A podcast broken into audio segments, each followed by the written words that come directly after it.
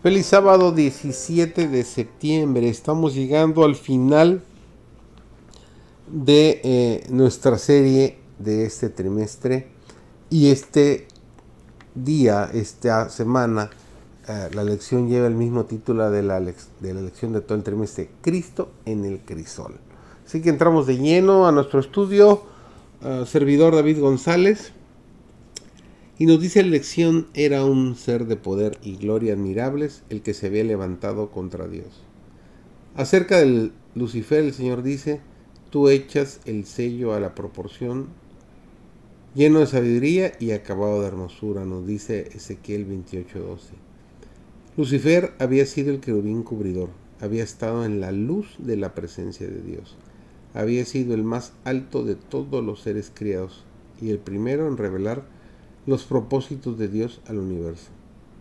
Después que hubo pecado, su poder seductor era tanto más engañoso y resultaba tanto más difícil desenmascarar su carácter, cuanto más exaltada había sido la posición que ocupara delante y cerca del Padre. Dios podría haber destruido a Satanás y a todos los que simpatizaban con él tan fácilmente como nosotros podemos arrojar una piedrecita al suelo. Pero no lo hizo. La rebelión no se había de vencer por la fuerza. Solo el gobierno satánico recurre al poder compulsor. Los principios del Señor no son de este orden. Su autoridad descansa en la bondad, la misericordia y el amor, y la presentación de estos principios es el medio que quiere emplear. El gobierno de Dios es moral, y la verdad y el amor han de ser la fuerza que lo haga prevalecer. Jesús no depuso su vida hasta haber cumplido la obra que había venido a hacer y exclamó con su último suspiro, consumado es. Los ángeles se regocijaron cuando escucharon esas palabras, porque el gran plan de redención había sido llevado a cabo triunfalmente. Hubo gozo en el cielo porque los hijos de Adán, de allí en adelante, y gracias a una vida de obediencia podrían ser llevados finalmente a la presencia de Dios. Satanás fue derrotado y sabía que su reino estaba perdido. Satanás había esperado desbaratar el plan de salvación, pero sus fundamentos llegaban demasiado hondo.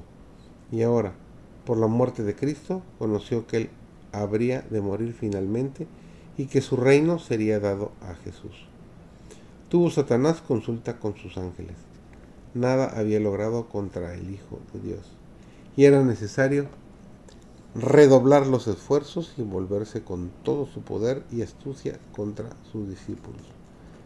Debían Satanás y sus ángeles impedir a todos cuantos pudiesen que recibieran la salvación comprada para ellos por Jesús. Obrando así, todavía podría Satanás actuar contra el gobierno de Dios.